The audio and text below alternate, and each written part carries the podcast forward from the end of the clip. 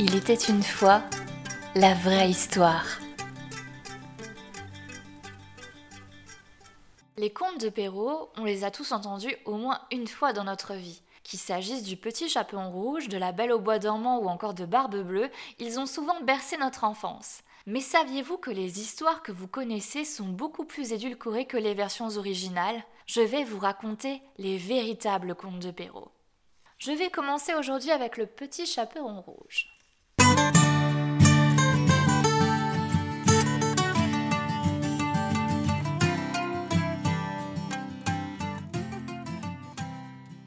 Il était une fois une petite fille de village, la plus jolie qu'on eût su voir. Sa mère en était folle, et sa mère grand plus folle encore. Cette bonne femme lui fit faire un petit chaperon rouge qui lui seyait si bien que partout on l'appelait le petit chaperon rouge.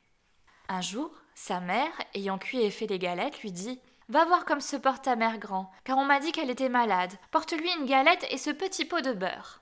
Le petit chaperon rouge partit aussitôt pour aller chez sa mère grand, qui demeurait dans un autre village. En passant dans un bois, elle rencontra compère le loup, qui eut bien envie de la manger, mais il n'osa à cause de quelques bûcherons qui étaient dans la forêt. Il lui demanda où elle allait. La pauvre enfant, qui ne savait pas qu'il est dangereux de s'arrêter à écouter un loup, lui dit Je vais voir ma grand-mère et lui porter une galette avec un petit pot de beurre que ma mère lui envoie. Demeure-t-elle bien loin? lui dit le loup. Oh oui, dit le petit chaperon rouge, c'est par-delà le moulin que vous voyez tout là-bas, à la première maison du village. Eh bien, dit le loup, je veux l'aller voir aussi. Je m'y en vais par ce chemin ici, et toi par ce chemin-là, et nous verrons qui plutôt y sera. Le loup se mit à courir de toute sa force par le chemin qui était le plus court, et la petite fille s'en alla par le chemin le plus long, s'amusant à cueillir des noisettes, à courir après des papillons, et à faire des bouquets des petites fleurs qu'elle rencontrait. Le loup ne fut pas longtemps arrivé à la maison de la mère Grand. Il heurte. Qui est là? C'est votre fille, le petit chaperon rouge, dit le loup en contrefaisant sa voix, qui vous apporte une galette et un petit pot de beurre que ma mère vous envoie.